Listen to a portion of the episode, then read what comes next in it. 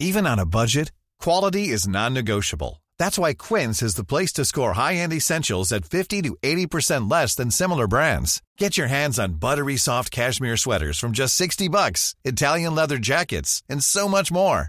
And the best part about Quince, they exclusively partner with factories committed to safe, ethical, and responsible manufacturing. Elevate your style without the elevated price tag with Quince. Go to quince.com slash upgrade for free shipping and 365-day returns. Bonjour à tous et bienvenue sur le Rendez-vous Tech, l'émission qui explore et qui vous résume de manière compréhensible toute l'actualité tech, internet et gadgets. Bonjour à tous et bienvenue sur le Rendez-vous Tech, l'émission on vous résume toute l'actu tech, internet et gadgets. Patrick Béja ici, euh, qui vient de passer donc ses 10 ans d'émission. J'espère que vous avez apprécié l'épisode qui est venu juste avant. 10 ans, 10 ans euh, et même j'aurais tendance à dire euh, putain 10 ans, comme disent certains. Euh, c'est ça fait quand même un, bon moment, mais on en a assez parlé à l'épisode précédent. On va se tourner vers l'avenir. On va parler de Facebook qui malheureusement est l'avenir, clairement, euh, d'Amazon, d'Apple, euh, de Bug Bounty et de plein d'autres choses. Et notamment pour nous aider à décortiquer, décortiquer tout ça, euh, y compris le Bug Bounty, on a Corben qui se joint à nous. Comment ça va, Corben? Bah écoute, c'est un rôle. Bon anniversaire. Hein. 10 ans, c'est pas mal. Hein. C'est encore un peu jeune, mais bon, c'est bien. C'est bien. ouais. En fait, euh, l'émission va entrer dans sa crise d'adolescence d'ici quelques années. Donc, si vous pensez qu'on était euh, invivable jusqu'à maintenant, attendez, vous avez rien vu encore. Ouais, moi j'ai bientôt avoir 15 ans, donc euh, tu vois, on est, on se suit, on se On n'est pas loin, ouais. Tu me rattraperas pas. Bon, un qui n'a pas attendu d'avoir 15 ans pour rentrer dans sa crise d'adolescence, c'est Cédric Bonnet qui joue à aussi. Eh oui, comment allez-vous? Bon, moi j'adore Patrick parce que on discute avec lui avant l'émission et puis d'un coup, il commence le rendez-vous tech, il fait Oui, bonjour, c'est Patrick pour le rendez-vous. Il change de voix en fait. c'est la voix du téléphone, c'est sa voix de secrétaire, tu sais. Ah ouais, ouais, c'est très drôle. Mais alors attends, c'est quoi ma voix normale alors? Ah ben c'est pas celle-là. D'accord. Mais ah, pourtant j'essaye d'être naturel. Ouais, je, je, rentre dans mon costume de podcasteur, mais parce que les gens, les gens savent pas, mais il faut pas croire, c'est pas si facile que ça d'être euh, podcasteur. Il faut être euh, sérieux, bien expliquer les choses, euh, animer le débat, faire attention à ce que tout le monde ait du temps de parole. Euh, c'est un vrai métier, quoi. C'est et, il faut être marrant. Avec moi, le temps de parole, c'est difficile à gérer. Hein. il faut avouer. D'ailleurs, un qui euh, n'a pas droit à son temps de parole aujourd'hui, c'est Jérôme, qui n'est pas avec nous parce que, eh ben, on a décidé que il fallait vraiment qu'il aille chez le médecin. Donc, on lui a dit, ah, ça suffit de faire toutes ces émissions. Maintenant, tu te prends deux heures pour aller chez le médecin. Non, mais t'as bien géré le coup de je me trompe dans l'agenda, puis finalement, non, on a réussi à bien les lancer. Euh.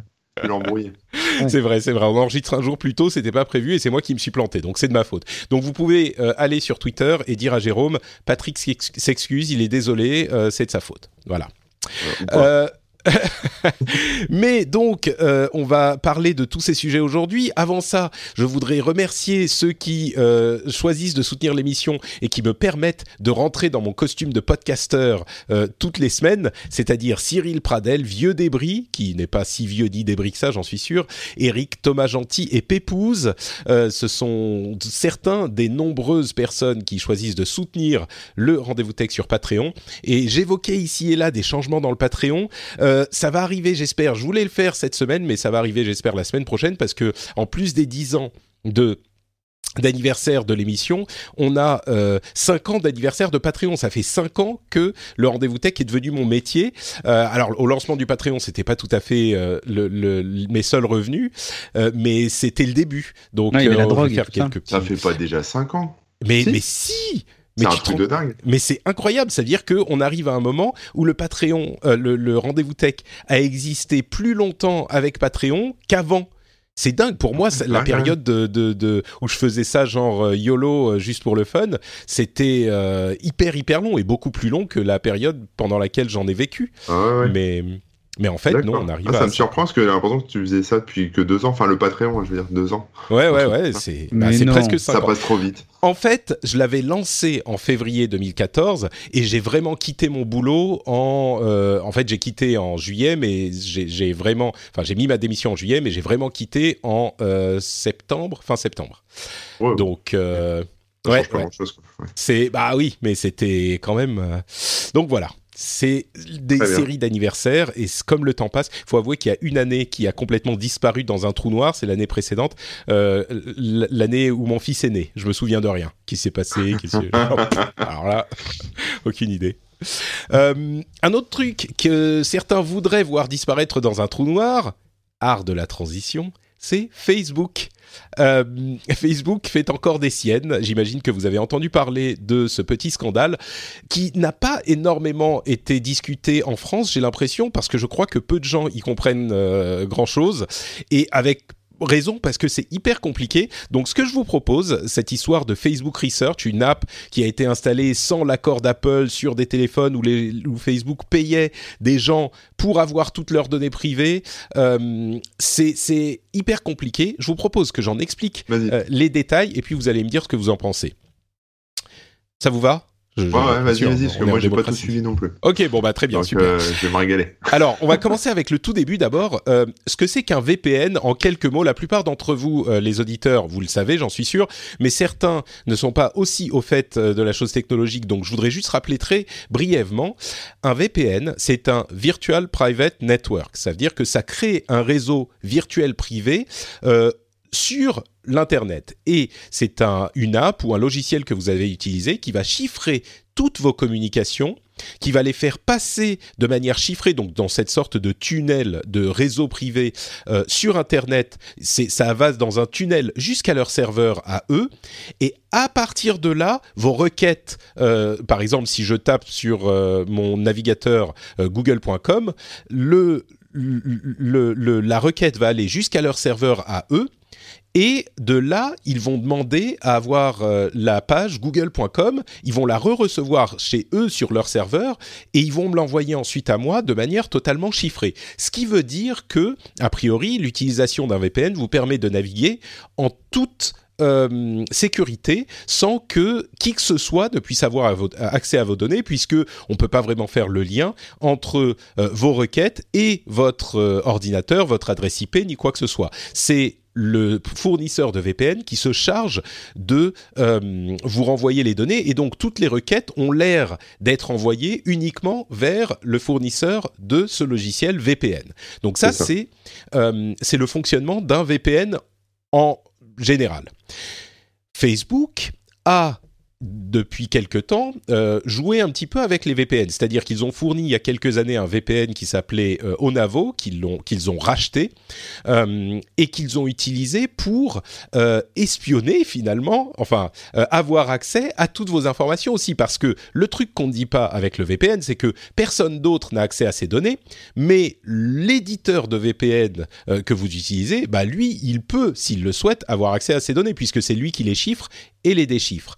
Et donc, euh, Facebook disait nous, on vous fournit un VPN gratuitement. Euh, c'est pour ça qu'il faut faire euh, très attention si on veut utiliser un VPN, à quel type de VPN on va utiliser. Évidemment, un VPN gratuit, il y a une entourloupe quelque part, pas une entourloupe, mais un échange de bons procédés quelque part. Un VPN payant, eh ben ils sont payés par votre argent. Donc c'est plus simple, on a plus tendance à faire confiance à ce type de société qui se fait payer pour ses services. Et donc euh, Facebook utilisait des VPN depuis quelque temps.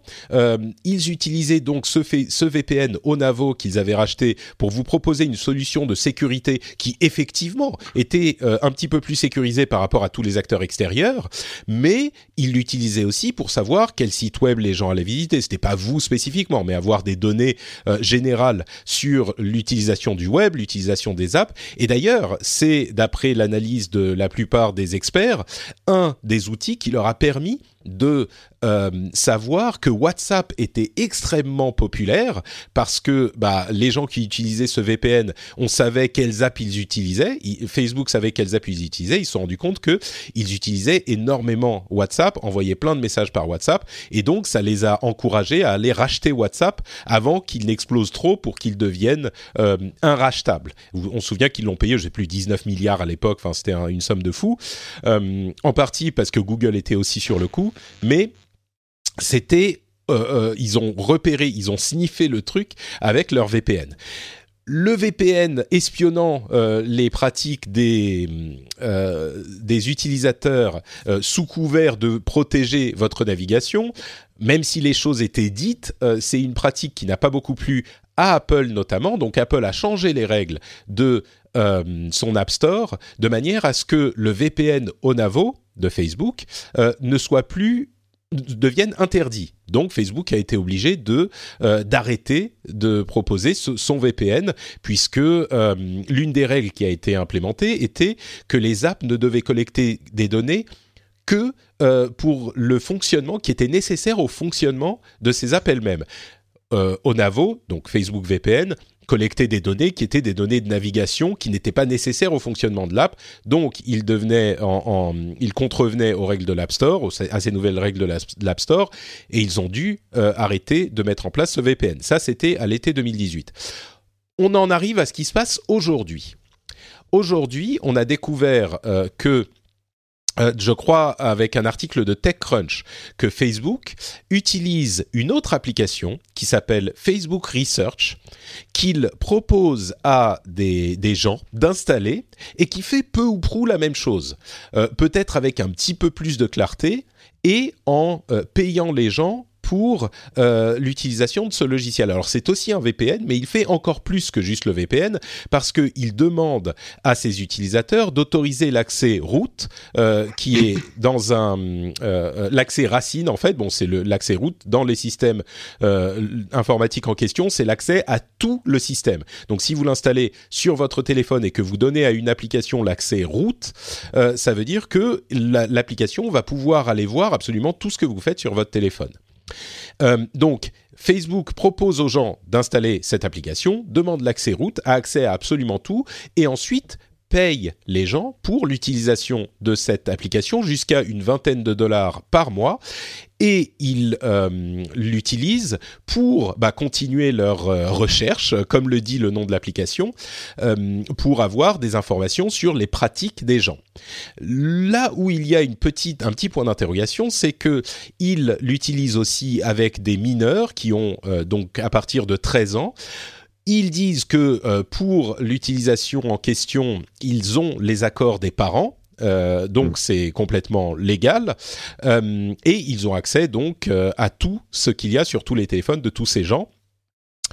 Le, le, le but étant là encore de bah, savoir ce que les gens utilisent, ce que les gens font, etc. C'est de la, de la recherche de, de, de tendances et d'utilisation classique. Le gros problème, même si là il y a des questions morales qu'on va évoquer, j'en suis sûr, le gros gros problème c'est que pour distribuer cette application, puisqu'elle contrevient aux règles de l'App Store, ils ont utilisé un autre système que celui de distribution de l'App Store, ils ont utilisé un certificat d'entreprise. Alors là encore, j'explique pour ceux qui connaissent pas, un certificat d'entreprise, c'est un certificat que délivre euh, Apple aux entreprises pour leur permettre d'installer des applications à usage interne. C'est-à-dire que si vous avez une entreprise euh, de quelques milliers d'employés, de, vous n'allez pas mettre une application pour votre cafette euh, pour euh, savoir quel est le menu de la semaine ou pour gérer votre parking ou ce genre de choses. Vous n'allez pas mettre cette application sur l'App Store. Apple vous délivre un certificat qui vous permet d'installer toutes vos applications internes. mais évidemment, le but est d'installer les applications internes. Et ben Facebook est passé par ce certificat euh, qui pour euh, demander aux gens d'installer cette application-là qui s'appelle Facebook Research. Et Facebook dit ah ben non on n'est pas en contre on ne contrevient pas aux règles de l'App Store. On se demande bien comment parce que c'est je crois qu'il est difficile d'imaginer une euh, une un détournement de des règles de de cette de ce certificat d'entreprise plus clair. C'est clairement ils ont fait quelque chose qu'ils ne devaient pas.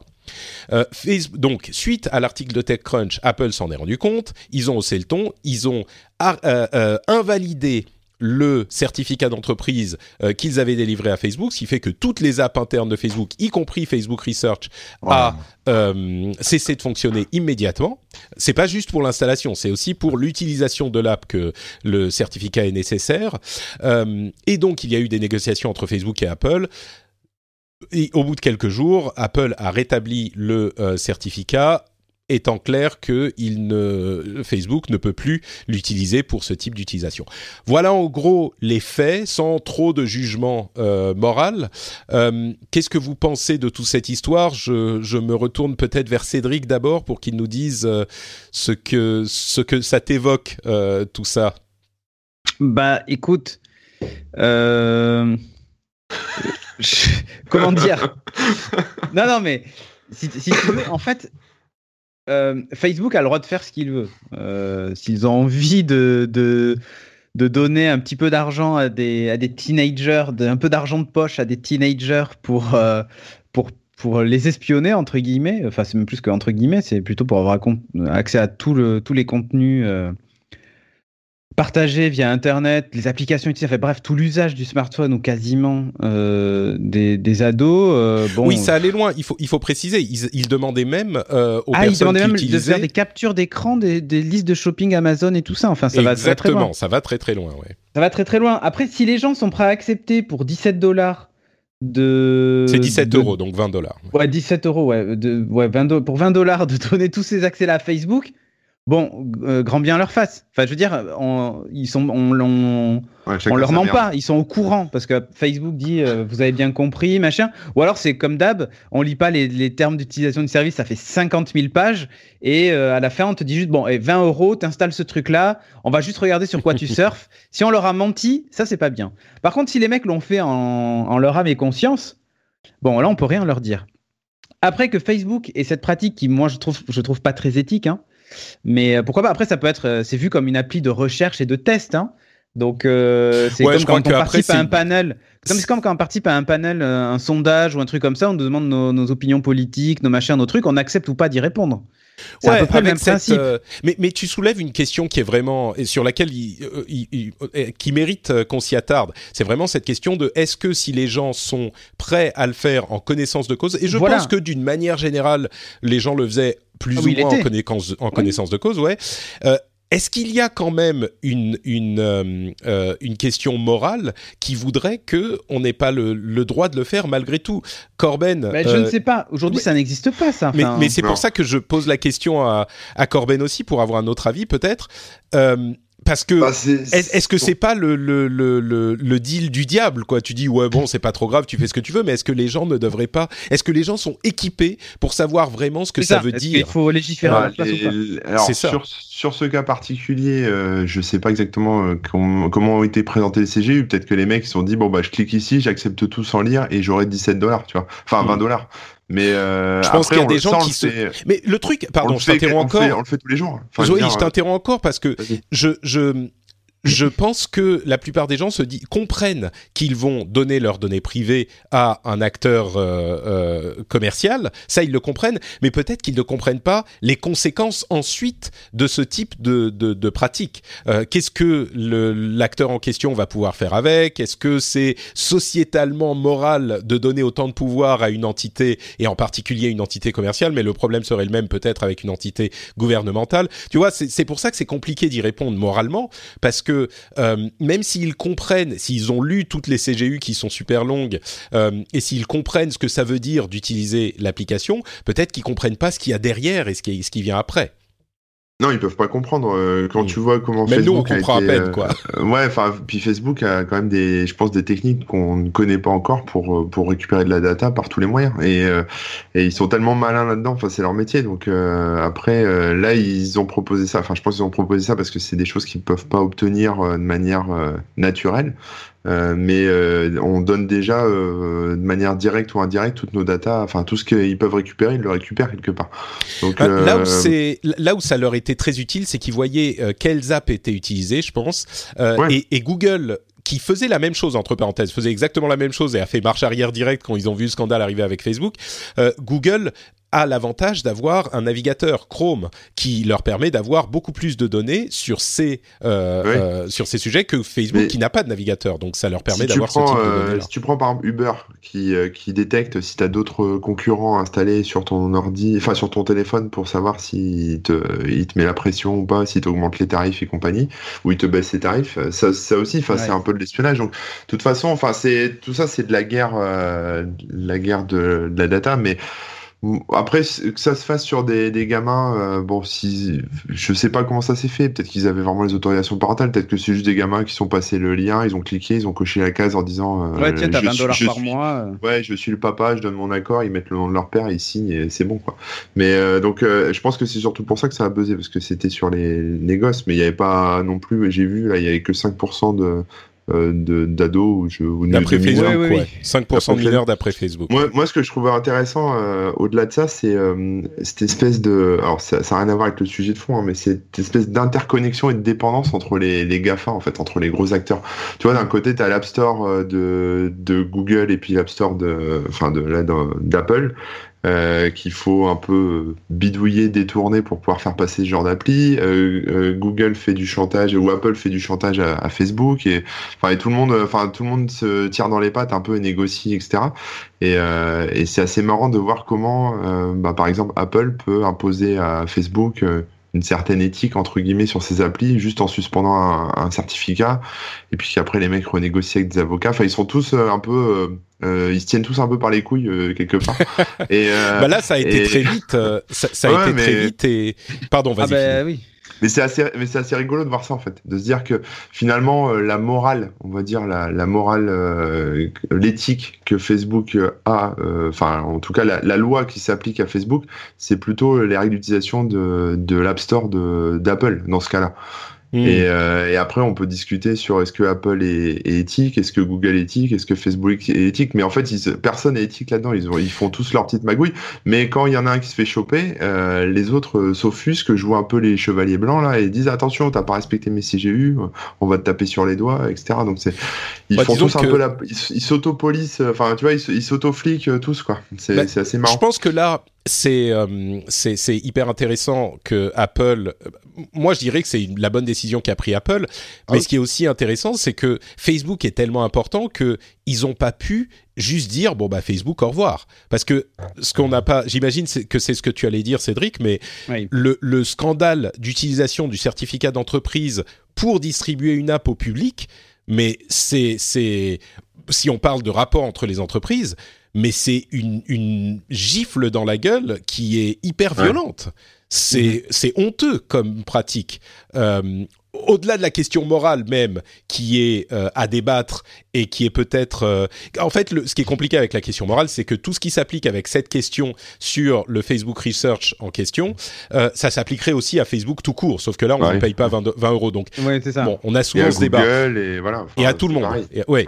et on a souvent ce débat. Mais la question de l'utilisation du, du, certificat, enfin Cédric, toi qui es un programmeur, tu, tu ah me confirmes. Mais en fait, si toi tu faisais ça. avec une avec euh, avec Apple, je pense que ça serait même ah, pas bon. On refaire deux minutes. Euh. C'est au revoir, euh, au revoir et à jamais. Et en fait, nous on a un certificat d'entreprise puisque hmm. on a des boîtes hein, qui veulent pas distribuer leurs applications sur l'App Store parce que bah pour des raisons aussi de confidentialité et puis et puis parce qu'on s'en fout d'avoir sur l'App Store je sais pas moi, euh, l'application pour le congrès des maçons de France, quoi, tu vois, qui est vraiment une appli que eux seuls vont utiliser euh, et personne d'autre. Donc, ce que je et, et voilà. Ah, le, congrès, attends, le congrès des francs-maçons, c'est ça que Non, des maçons, non, des ah, maçons de France. Moi, je dis maçon parce que j'ai un maçon juste en face de moi par la fenêtre qui est en train de réparer, qui est en train de construire un immeuble là. Donc, du coup, voilà, c'est pour ça que je dis ça.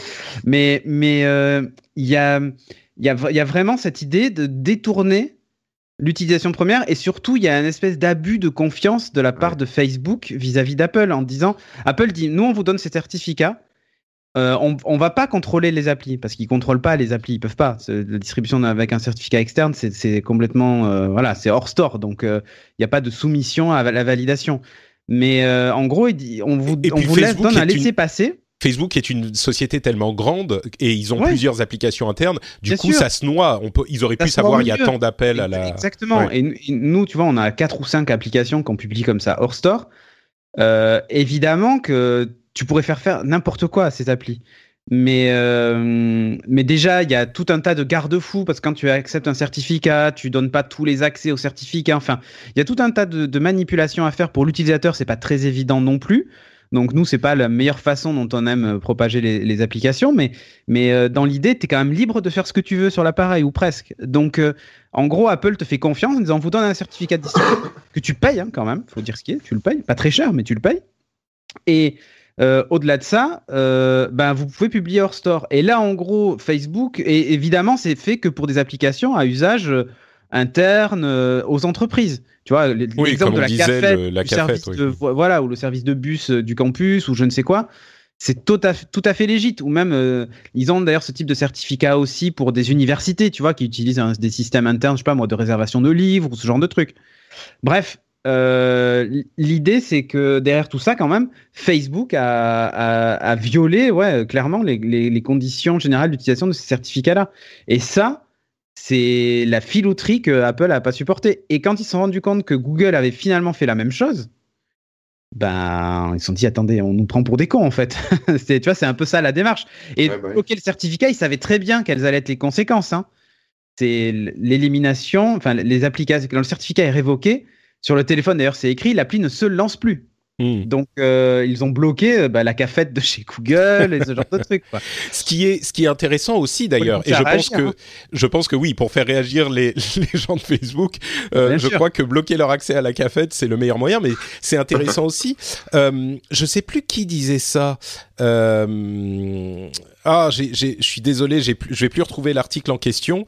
Euh, ah oui, si, c'est ça. C'est Get Review euh, qui a publié un article de, de, de Casey Newton qui disait euh, c'est une, une, histoire à côté de tout ça. C'est aussi le fait que Apple a un pouvoir immense sur notre euh, notre vie de tous les jours, en dehors même des apps. C'est-à-dire que même mhm. les applications qu'on gère nous-mêmes dans une entreprise, euh, un jour ils, ils, appuient sur off et plus rien ne marche. Donc euh, bon, c'est pas la peine de débattre deux heures sur ce sujet aussi, mais mais c'est intéressant de voir à quel point c'est. Oui, parce que tu vois par exemple dans les apps d'entreprise. Voilà, tu pourrais très bien imaginer que je sais pas, tu as une application qui traque les employés en temps réel sur leur lieu de travail je sais pas si ça remplit les CGU d'Apple. Est-ce que tu vois, je, je sais pas. Hmm. Euh, ou qui traque tout ce qui se passe sur le mobile. Euh, je pense que les règles sont moins. Les règles sont beaucoup moins. Là, le fait que ce soit diffusé à, au, voilà, le fait que ce soit diffusé au public, c'est ça en fait le vrai problème. Hmm. C'est que on, on a dépassé les cases de, enfin le, le, cadre des, des CGU quoi. Ouais. Bon, euh, donc voilà, je ne sais pas si euh, on a un, réussi à trouver un avis très clair sur euh, ces questions. Pour mais moi, dernier truc, Apple n'a pas finalement banni l'app parce qu'elle faisait quelque chose qu'elle considérait comme non éthique ou immoral, bien qu'il se, il se, il se, s'élève en chevalier blanc de la vie privée, tu vois. Oh, si, mais si, pas, je pense pas que ce soit que pour ça. Je pense qu'il y a, il y a vraiment l'idée que ça a été distribué. La, la, fin, la seule force légale, l'avocat de Facebook dit attendez, mais en quel honneur vous m'enlevez cette application? Euh, je sais pas si, surtout si les utilisateurs acceptent les CGU et tout ça, je sais pas si elle est, si elle est complètement euh, illégale l'appli. Bah, par contre, c'est l'utilisation du certificat qui l'est. Et donc là, ils ont juste rien à dire, quoi. Bien sûr, mais euh, en, en, en, toute honnêteté, Apple, avec ça. Non, mais Apple a aussi euh, changé les règles de l'App Store pour faire en sorte que l'équivalent dont on parlait tout à l'heure, le fameux VPN Onovo, euh, ne puisse plus être utilisé cet été. Donc ils ont clairement, euh, tu vois, c'est pas juste oh, vous avez utilisé notre certificat. ils ont, c'est mm. Facebook qui allait faire cette filouterie, comme tu dis. Euh, et, et c'est peut-être, c'est peut-être la filouterie de trop parce que c'est marrant, il y avait euh, des, des euh, rapports de l'Union européenne euh, qui et, et, un scandale sur, enfin, des rapports de l'Union européenne disant que euh, Facebook ne fait pas assez, pas que, mais Facebook et d'autres ne font pas assez pour combattre la désinformation. Il y a eu des informations sur le, selon lesquelles Facebook, euh, des, des, outils, des organismes de euh, certification de, de, de, de vraies news et de fake news comme Snopes et, et, et l'Associated Press ne veulent plus travailler avec Facebook pour le moment parce qu'ils disent mais ils y vont pas pour de vrai. Euh, il y a, enfin, il y a plein de, de, problèmes comme ça supplémentaires. Euh, comment dire? Moi, j'ai tendance à laisser aux gens le bénéfice du doute et dire bon, euh, il y a eu un problème. Vous dites que vous allez euh, essayer de le résoudre. Voyons ce qui va se passer.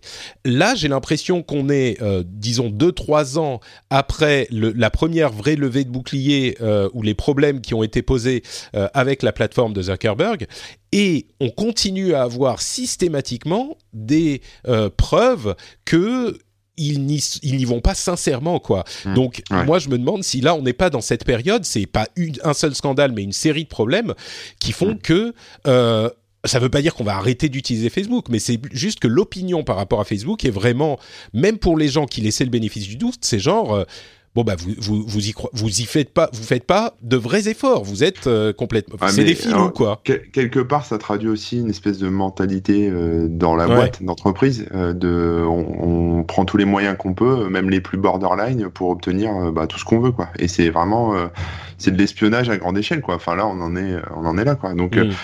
Il y a, enfin, j'ai vu des tas de trucs là-dessus, mais sur euh, des, tu sais, même euh, quand, bah, de toute façon, qu'on qu'on prenne des trucs qu'on connaît, genre t'es avec un ami, machin, euh, et puis euh, bah, tes, tes téléphones sont dans la même zone, donc on t'associe un peu avec lui, etc. Et après on peut te tracer et le tracer lui et savoir quand vous voyez, etc. Ou alors euh, t'es, euh, tu vas sur un site sur lequel il y a le, le- des Le embeds, like. ouais, des embeds Facebook, le bouton avec le machin, on traque aussi ton ta navigation. Enfin, en fait, tous les moyens sont bons et je pense que il y a des boîtes comme ça où, bah, tu vois, par exemple, tu vois, tu, tu veux prendre Volkswagen avec le scandale euh, du, du diesel et compagnie. Mm. J'avais vu un reportage sur Netflix, ils expliquaient clairement au reportage qu'en fait, à un moment, c'est un peu toute la boîte. Enfin, c'est en fait, c'est les gens qui sont au courant, euh, jouent, sont au courant de l'arnaque et euh, participent à ça et ils sont tous complices, quoi, quelque part. Et Mm. c'est une mentalité entreprise. Il, limite, ils voient même plus le mal en fait derrière, tu vois, Mhm. parce que c'est c'est c'est dans la boîte, c'est dans l'esprit, c'est comme ça. Et je pense que Facebook, ils ont le même problème.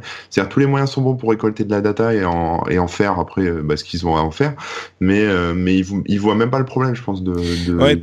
Disons qu'il y a beaucoup de gens qui disaient euh, euh, Zuckerberg n'est pas sincère quand il dit qu'il veut essayer de résoudre les problèmes. Il continue à poser les mêmes problèmes et puis il continue à s'excuser et à refaire la même chose. Euh, je, je commence à, à me dire effectivement que c'est un problème systémique. Il y a, il il y a un manque de sincérité. C'est des filous professionnels, quoi. Pour reprendre C'est dans la culture de, la boîte, ces- c'est c'est voilà. l'ADN de la boîte. Euh, ah oui, entre parenthèses, c'est pas prêt de, de disparaître parce que Instagram a maintenant 500 millions d'utilisateurs quotidiens sur leurs stories, euh, alors que ils ont, on- enfin, ils dépassent de très très loin Snapchat qui a inventé les stories, et il y a des plans selon lesquels euh, ils seraient en train de mettre en, en place une unification de tout leur système de messagerie, donc WhatsApp, euh, Messenger, enfin Facebook Messenger, euh, Instagram, etc. Alors Zuckerberg dit c'est genre en 2020 ou plus tard, mais le gros problème que ça poserait, c'est que l'un des outils que les gouvernements peuvent avoir pour euh, euh, diminuer l'influence et la néfastité de Facebook, c'est de, de hum, séparer les sociétés. On pourrait dire, bah voilà, on, on, casse Facebook, il y a d'un côté Instagram, euh, d'un côté Facebook, d'un côté WhatsApp. On casse le, le- la structure euh, euh, de, de la corporation et euh, pour éviter les, les questions de monopole. Mais si ils intègrent tout, tout leur, si- tout leur Ah, système bah, de là, c'est le messagerie, euh, c'est le bordel parce qu'ils vont dire ah mais non on peut plus séparer les trucs on peut pas c'est les- c'est comme l'avait fait euh, euh, Microsoft à l'époque de euh, Windows et quand il fallait supprimer Internet Explorer etc etc bref. Bon il sera temps d'en reparler à un moment. Vous voulez quelqu'un veut ajouter quelque chose en conclusion? Bon, non, écoute, c'est bien. ok bon donc on peut parler Vive Facebook. Ouais, c'est vraiment moi moi vraiment je- encore une fois comme je le dis, je l'ai dit, j'ai tendance à être euh, plutôt positif mais ces derniers, c'est pas juste aujourd'hui mais ces dernières semaines, ces derniers mois, il y a ma vision de Facebook qui a évolué. Au-delà des problèmes structurels que pose un service comme le leur, parce que c'est comme ça qu'il est construit et qu'ils se rendaient pas compte, j'ai l'impression qu'il y a une mauvaise volonté euh, qui est qui est critiquable. Et donc mon, mon image de cette société et de ses dirigeants est en train de, de shifter un peu. Donc euh, voilà, ça c'est mon mon avis, mais. Euh, on a eu beaucoup de résultats financiers, bien sûr, comme toujours, pour le euh, quatrième trimestre de l'année dernière. On va en tirer quelques chiffres intéressants. On va pas vous imposer tous les euh, euh, tous les, les, chiffres euh, inintéressants dont on a pu être abreuvé. On a été sélectionner les bons. On va parler juste d'Amazon et d'Apple. Sur Amazon, le plus intéressant, je pense, leur leur service de, de, de, enfin leur revenu autre qui inclut essentiellement leur service de publicité euh, a atteint plus de 3 milliards de dollars, mais le plus intéressant, c'est qu'ils ont eu une croissance de 95% d'une année sur l'autre. Euh, alors on parle du quatrième trimestre. Mais 95% d'une année sur l'autre, euh, Amazon, ça représente, pour eux, la pub commence à représenter pas mal d'argent. Mais si vous pensez que ça représente le plus d'argent de la boîte, détrompez-vous, puisque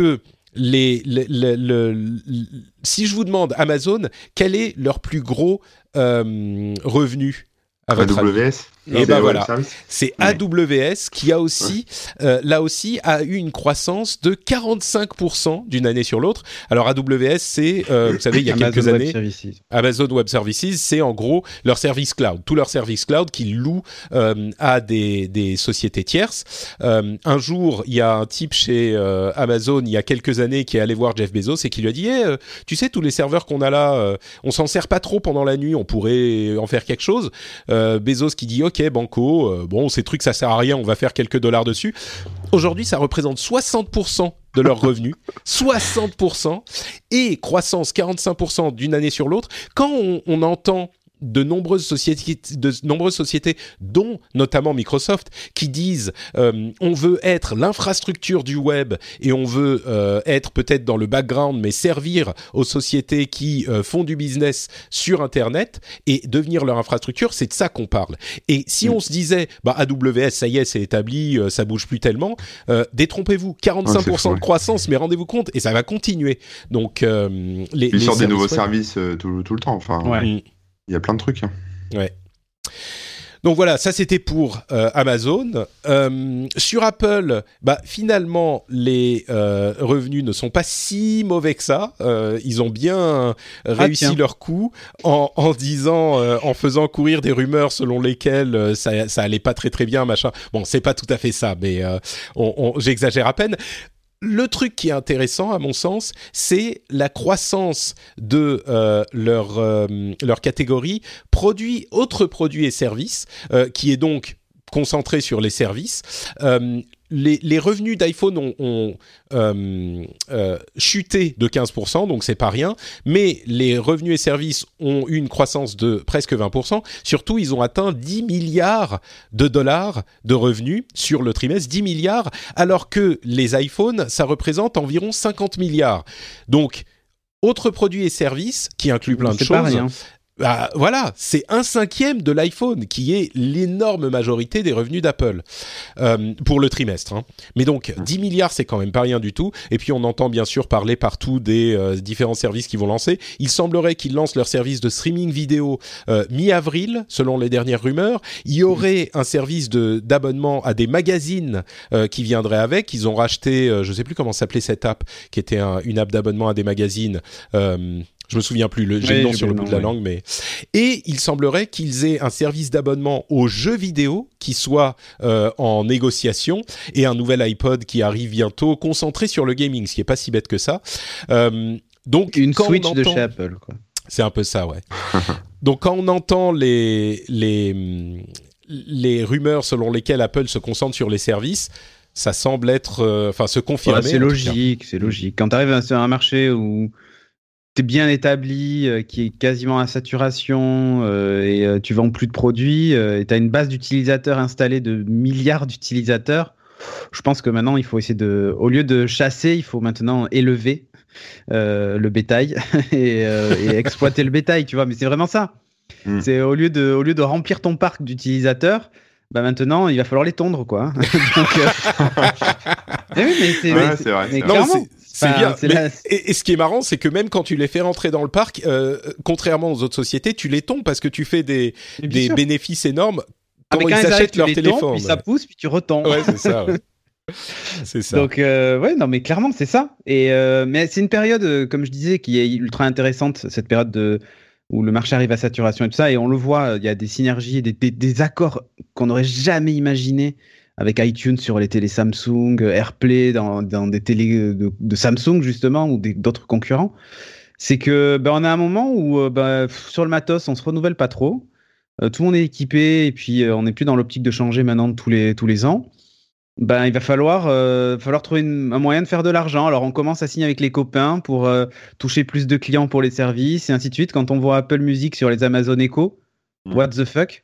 Mm. Quand on- que- Non, mais sérieusement, et c'est ça. Et c'est, on cette, dans cette phase, euh, c'est pas vraiment de l'ouverture, hein, faut pas voir ça comme de l'ouverture, mais plutôt de bah, d'accords, d'échanges de bons procédés pour essayer de d'aller chercher bah, les clients sur le service, quoi. Et Ouais, il ouais. faut être le plus interopérable possible.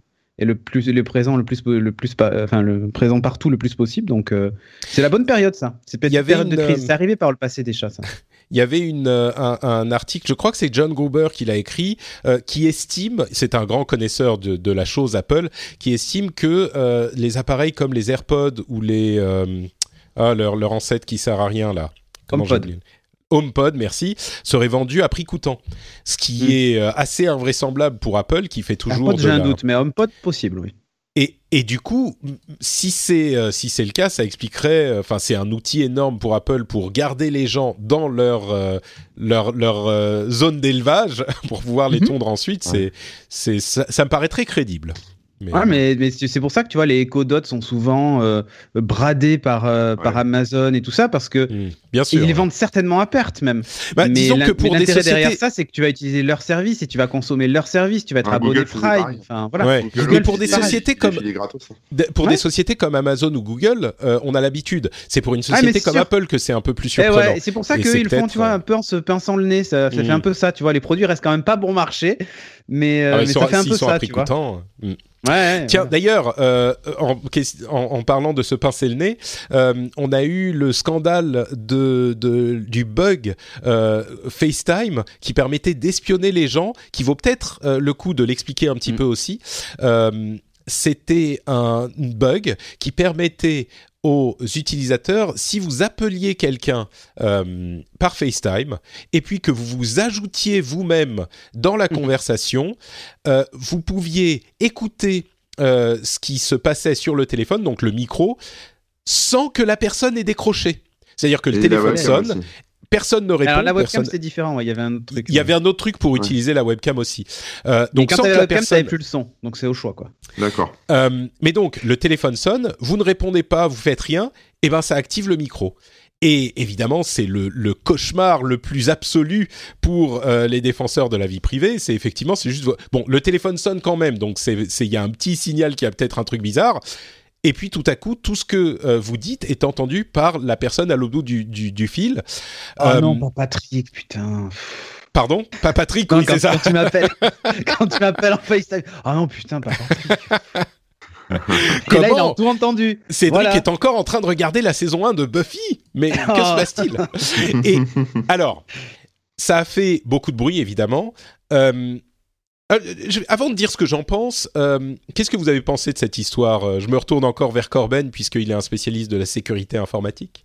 Euh, bah écoute, moi ça m'a amusé entre guillemets parce que c'était, enfin, c'est pas resté très longtemps, je pense, possible parce que qu'est-ce que je dis? Oui, Apple. Apple a tout de suite dégradé son son service pour la, les communications de groupe, donc ça a été suspendu très rapidement. C'était pas très méchant. Il n'y a pas eu de pas eu de soucis, je pense. Mais bon, c'était rigolo. C'est bah, c'est un bug, c'est une faille. Après, voilà, ils auraient dû la rémunérer, je pense, au, au gamin qui l'a trouvé. Euh, mais euh, mais sinon, c'est tout. Enfin, je veux dire, des, des, trucs comme ça, il y en a tous les jours. Hein. Enfin, c'est pas c'est mm. pas exceptionnel. Euh, c'est c'est à corriger et puis basta. Non, ça se trouve, il y en a il y a la même chose sur Skype. Hein. On sait pas. Non, en fait, il y, a, y, a, y, a, quand même un mini scandale avec la façon dont le bug est remonté parce que euh, la, la, la femme, enfin la mère du, du gamin qui a découvert le truc est elle-même avocate et euh, en gros avait contacté Apple, il avait dit oh, mais il faut passer par la plateforme développeur pour faire remonter le bug machin. Et elle a dit oh là mais c'est trop compliqué votre truc. Et euh, en gros ils ont pas réussi à le euh, faire. Fox News, non Ouais, ouais, voilà, ils ont publié, ils ont rendu public la faille du coup en disant bon écoutez, vous me faites chier avec vos bugs machin. euh, en gros, on va publier ça sur YouTube. Hein. c'est un peu ça quoi. Bah ouais, ouais, bah elle a fait, elle a fait de remonter un peu. Et là, bizarrement, ils ont dit hop, hop, hop, bougez pas, on va s'occuper de ça. Disons que je suis d'accord. C'est à, à, mentionner. Le truc, c'est que euh, c'était une utilisatrice lambda, c'est-à-dire qu'elle a, elle a appelé le euh, service euh, client, tu vois? Et elle a dit oh il y a un super bug machin. Oui, il aurait fallu que ça puisse remonter. Et d'ailleurs, ils ont dit dans leur euh, communiqué, on va améliorer nos, nos méthodes, nos procédures pour que ça puisse remonter. Mais je comprends aussi que si tu es un Apple Genius et puis tu entends ça, tu dis, oui, enfin, madame, vous êtes gentille, vous avez un problème, donc avec Touch ID, c'est ça, de quoi vous, tu sais, c'est bah pas, c'est pas du tout ton boulot. Là où, euh, comme tu le disais, Corben, ils ont bien réagi, c'est que quand c'est vraiment, ils sont rendus compte, et eh ben tout de suite en 4 heures, c'était réglé. Ils ont désactivé le FaceTime de groupe, euh, le temps que la, la correction logicielle soit envoyée aux, appareils, à tous les appareils. Ça va arriver normalement cette semaine. Euh, ils se sont excusés auprès de la de la mère justement qui avait essayé de leur faire remonter. Enfin, ils ont vraiment bien géré le truc et ils sont allés tellement vite que euh, trois heures après que la, la faille ait été, enfin le scandale soit vraiment sorti, eh ben déjà le truc était plus possible et il y avait encore des articles qui étaient publiés euh, disant ah regardez on peut espionner euh, les trucs sur euh, sur les appareils Apple alors évidemment Apple se targue tellement de protéger votre vie privée bah oui, que ça fait une cible voilà ça fait une cible compréhensible mais du coup, moi j'ai vraiment l'impression qu'ils ont bien réagi, ils ont tout de suite fermé le truc. Donc oui, il y a des bugs tout le temps, on en trouve partout, et Dieu sait qu'il y a des sociétés qui mettent plus longtemps que ça à les, à les corriger. Ah oui, oui. Donc, euh, bon, donc voilà. Ah, mais si vous trouvez une faille dans les produits Apple, faut savoir qu'Apple a son programme de bug bounty. Donc euh, en fait, le, c'est ça le problème, c'est que là c'était quelqu'un qui n'était pas euh, formé ni au courant de, des bonnes pratiques. Mm. Mais normalement, quand on trouve une faille hein, comme ça, il y a des moyens de les remonter euh, de manière propre entre guillemets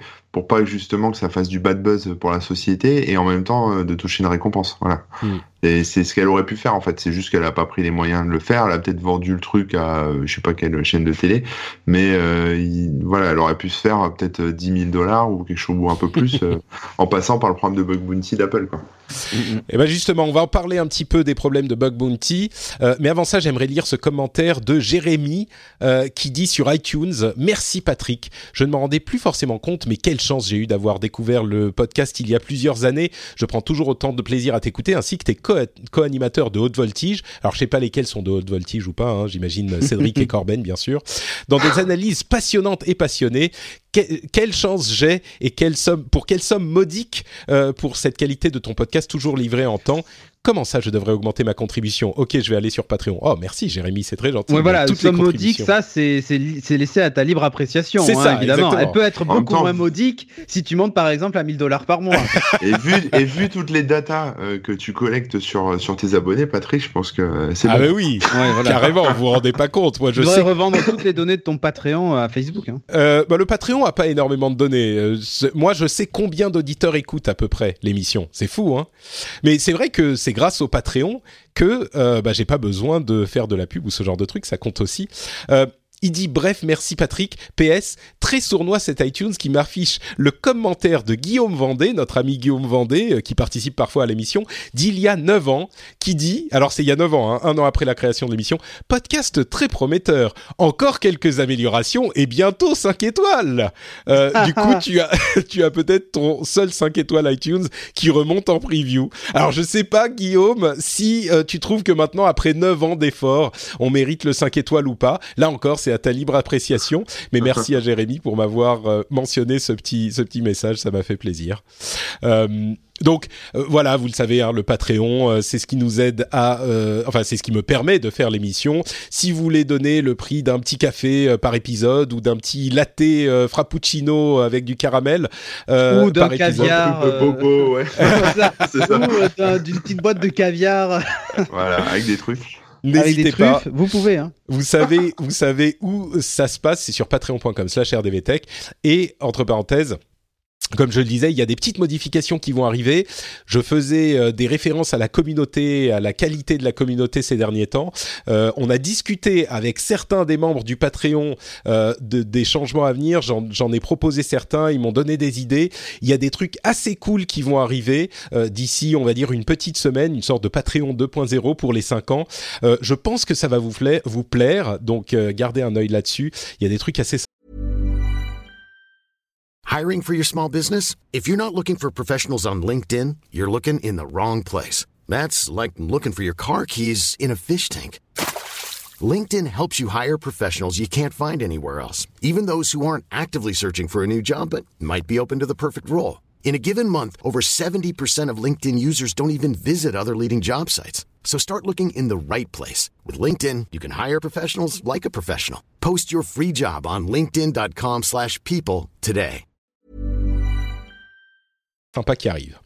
Bon, pas, pas, la révolution non plus, hein, c'est pas l'iPhone. Teasing, trop teasing. Euh, tiens, bah justement, on parlait de sécurité et de bug bounty. Le, alors, j'ai lu cette news euh, et je me suis dit, mais, mais, mais je le connais.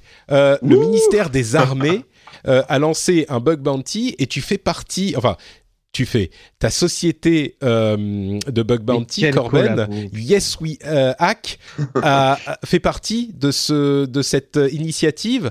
Donc tu vas aider l'armée française en fait. Qu'est- Qu'est-ce que c'est que les bugs On a peut-être déjà parlé des bug bounty, mais Bon, qu'est-ce ah que bah, c'est que cette histoire? Ouais, bah, pour résumer, en gros, quand la, quand si par exemple tu trouves un bug, une faille dans FaceTime qui permet euh, d'é- d'écouter les gens, tu vas sur le site euh, d'Apple dans leur programme de bug bounty, tu soumets la, la vulnérabilité, t'expliques comment t'as fait, et en fonction de si c'est critique, pas critique, euh, des implications, etc., et puis de ce que t'as expliqué, hein, si tu, si tu prends le temps de bien expliquer, de faire des jolies captures écran, de, de discuter avec les mecs, etc., pour bien leur montrer que t'as passé du temps et que t'as, t'as, t'as bien cherché, bah, tu peux toucher de l'argent. Voilà, c'est une façon en fait de, pour les sociétés de racheter, le- d'acheter en fait leurs propres failles pour éviter justement bah, qu'elles soient exploitées par des cybercriminels et puis pour les pour pouvoir les corriger au plus vite. Ça évite que des vulnérabilités se baladent dans la nature.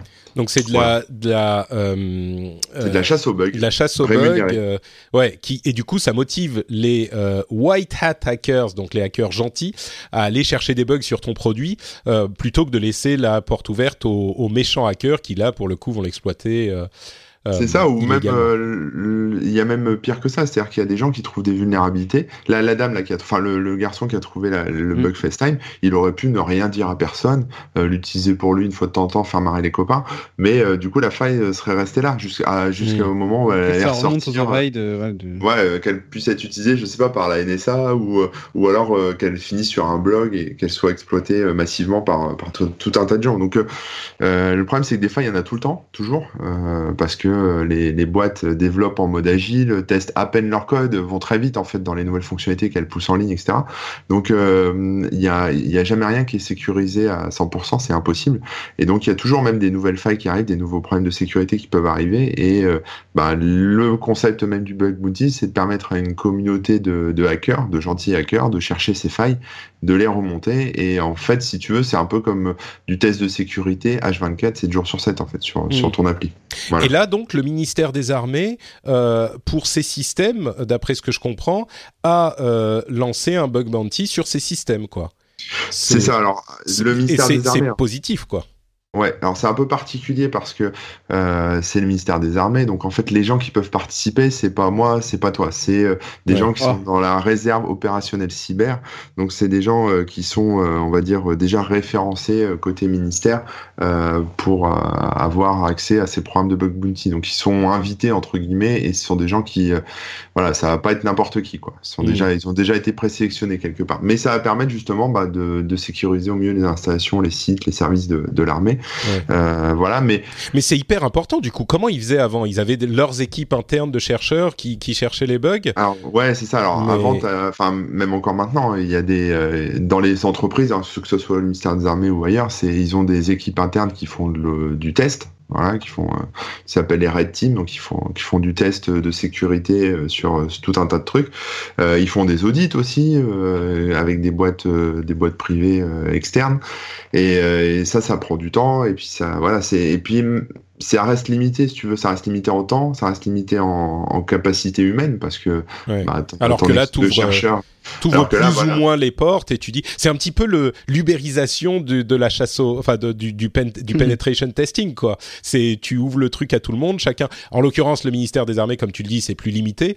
Mais sur le principe, tu ouvres le truc à tout le monde et puis euh, chacun, ça se... Comment dire C'est du test euh, de pair à pair et donc ça, ça fonctionne plus rapidement et... C'est ça, priori, sachant que euh, bah, si tu prends Uber, tu parlais d'Uber, mais tu prends Uber, les, les chauffeurs Uber sont de moins en moins payés et galèrent de plus en plus. Euh, là, c'est le contraire, c'est-à-dire que les récompenses augmentent euh, année après année et sont de plus en plus intéressantes. Et, Mm. euh, et, euh, On va les- parler des chauffeurs Uber dans une seconde. Je suis pas convaincu que ça soit effectivement. Mais bon, ok. euh, donc très intéressant et c'est pas mal que euh, le, le, bah, le ministère des Armées s'y mette aussi. Et, et le truc que je retiendrai ou que je demanderai aux auditeurs de retenir s'ils sont pas très au fait de ce genre de problème, euh, c'est ce que tu disais tout à l'heure, c'est que les systèmes vraiment complètement sécurisés n'existent pas. Il y a toujours des bugs qu'on peut trouver, il y a toujours des, manières euh, hyper compliquées d'arriver à euh, pénétrer un système. Et, il y a cette illusion parfois chez certains que bah, on va voir un système sécurisé. Alors oui, il est aussi sécurisé que possible, et peut certainement que pour euh, les, systèmes qu'utilisent les forces armées, c'est plus sécurisé qu'ailleurs et aussi sécurisé que possible. Mais c'est jamais complètement sécurisé. Donc c'est important à savoir pour comprendre comment on approche ces problèmes. Quoi. Ah, puis il suffit que tu fasses une mise à jour, il suffit que ça soit sur une mise à jour sur un serveur ou sur une appli, il suffit que tu qu'il y ait un hmm. petit changement à un moment euh, quelque part, ça peut ça peut provoquer une, une faille quoi. Et, et les failles, bah, bah voilà, il y en a qui sont faciles à trouver, il y en a qui sont plus complexes. T'as aussi des failles. Enfin, on, on s'imagine toujours qu'il faut être un, un, très grand technicien euh, en sécurité informatique pour trouver ce genre de vulnérabilité. Euh, bah là, on l'a vu avec le gamin de 14 ans, là, il a trouvé ça assez facilement. Entre, mm. enfin voilà, il a fait un truc, il a vu qu'il y a une faille. Euh, ce qu'il faut comprendre aussi, c'est qu'il y a des gens qui connaissent aussi bien les les, bah, les métiers. Apple disait qu'ils ont un milliard d'utilisateurs maintenant, quasiment 900 milliards, 900 euh, millions d'utilisateurs. Sur tout ça, il y en a bien un qui va appeler, euh, ajouter son numéro de téléphone par erreur et voir ce qui se passe. Quoi. Mais mais il y a, y a, aussi des gens qui ont des connaissances, on va dire métiers, des connaissances fonctionnelles, hein, que ce soit des connaissances dans le milieu de la banque, du tourisme ou tout ce que tu mm. veux qui ont des approches qui vont être différentes de ceux qui font qui font de la technique, qui font de la recherche de failles pure et dure. Ouais.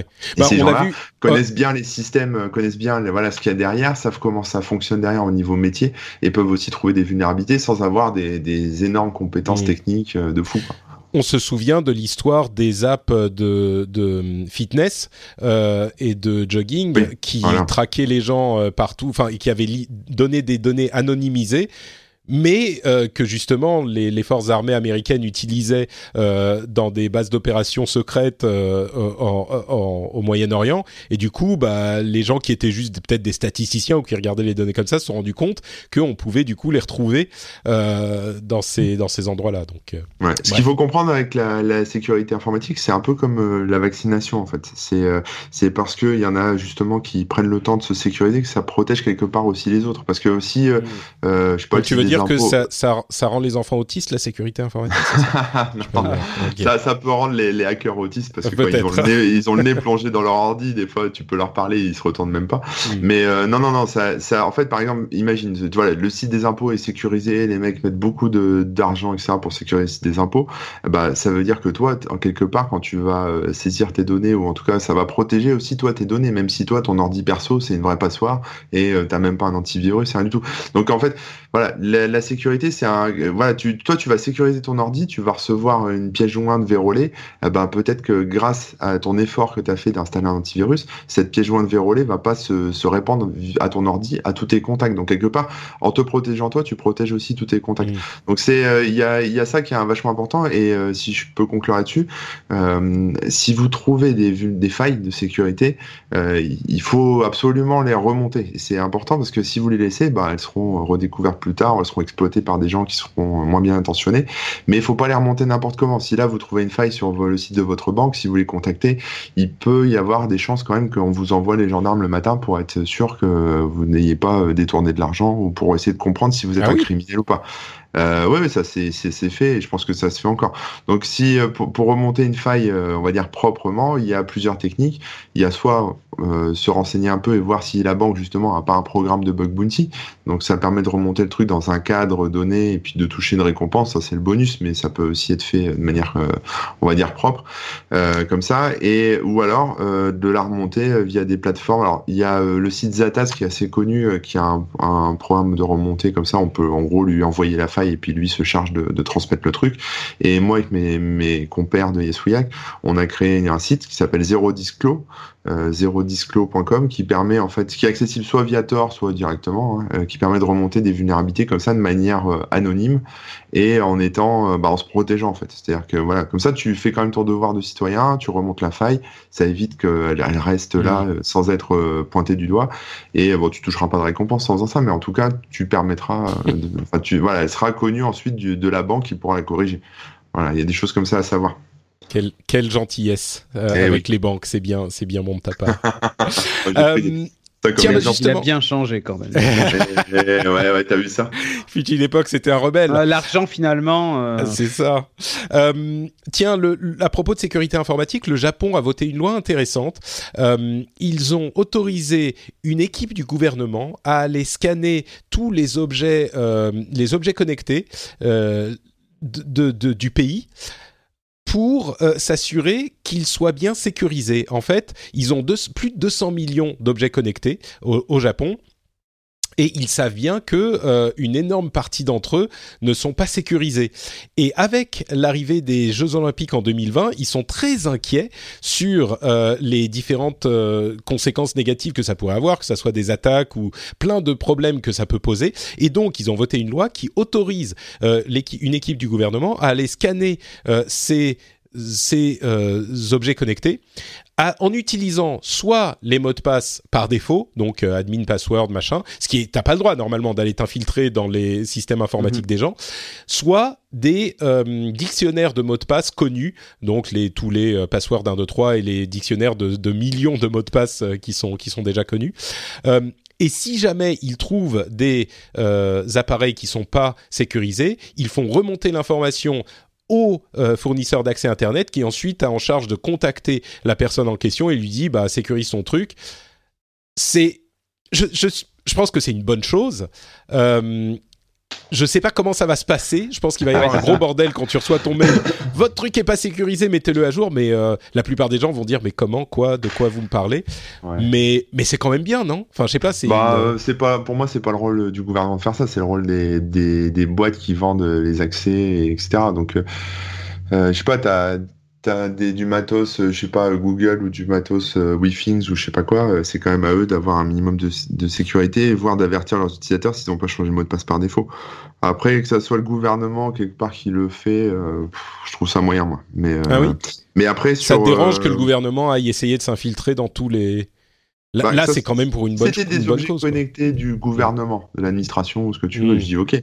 Mais là, c'est les particuliers. Alors, c'est bien de les avertir, mais en fait, je pense que ça aurait été plus efficace de, faire une loi qui oblige les, euh, les boîtes privées qui commercialisent ce genre de trucs à surveiller leur propre réseau et à avertir les, les, hmm. clients leurs propres outils. Parce que là, ça peut se faire proprement, ils peuvent améliorer aussi le truc, ils peuvent faire des mises à jour, etc. Mais, euh, mais en gros, euh, après ça, n'importe qui peut le faire. Hein. Tu vas sur Shodan euh, et puis tu te, tu te, tu, tu scannes, tu scannes tout Internet et puis tu vois, tu vois tous les objets. C'est quoi Shodan? Je connais pas. Alors Shodan, c'est un site super, ça s'écrit S-H-O-D-A-N. Et en fait, c'est, en gros, Shodan, ils ont, ils ont c'est comme Google, si tu veux, sauf qu'ils scannent toutes les adresses IP. Ils scannent pas des sites web, ils scannent des adresses IP, donc ils ont tout scanné, tout Internet, tout ce qui est connecté à Internet, c'est scanné. Euh, et quand j'y scanné, c'est que tu sais euh, bah, dans quel pays c'est, le, les ports ouverts, ce qui tourne dessus, etc. Et dans bah, tout ce qui est scanné, des fois, il y a des choses qui sont justement pas sécurisées. Donc, tu as accès à des webcams qui sont chez les gens, qui sont en clair, que tu peux euh, accéder directement comme ça. Euh, tu as des trucs, alors évidemment, si tu tentes les mots de passe par défaut, tu vas pouvoir aussi accéder si c'est pas sécurisé.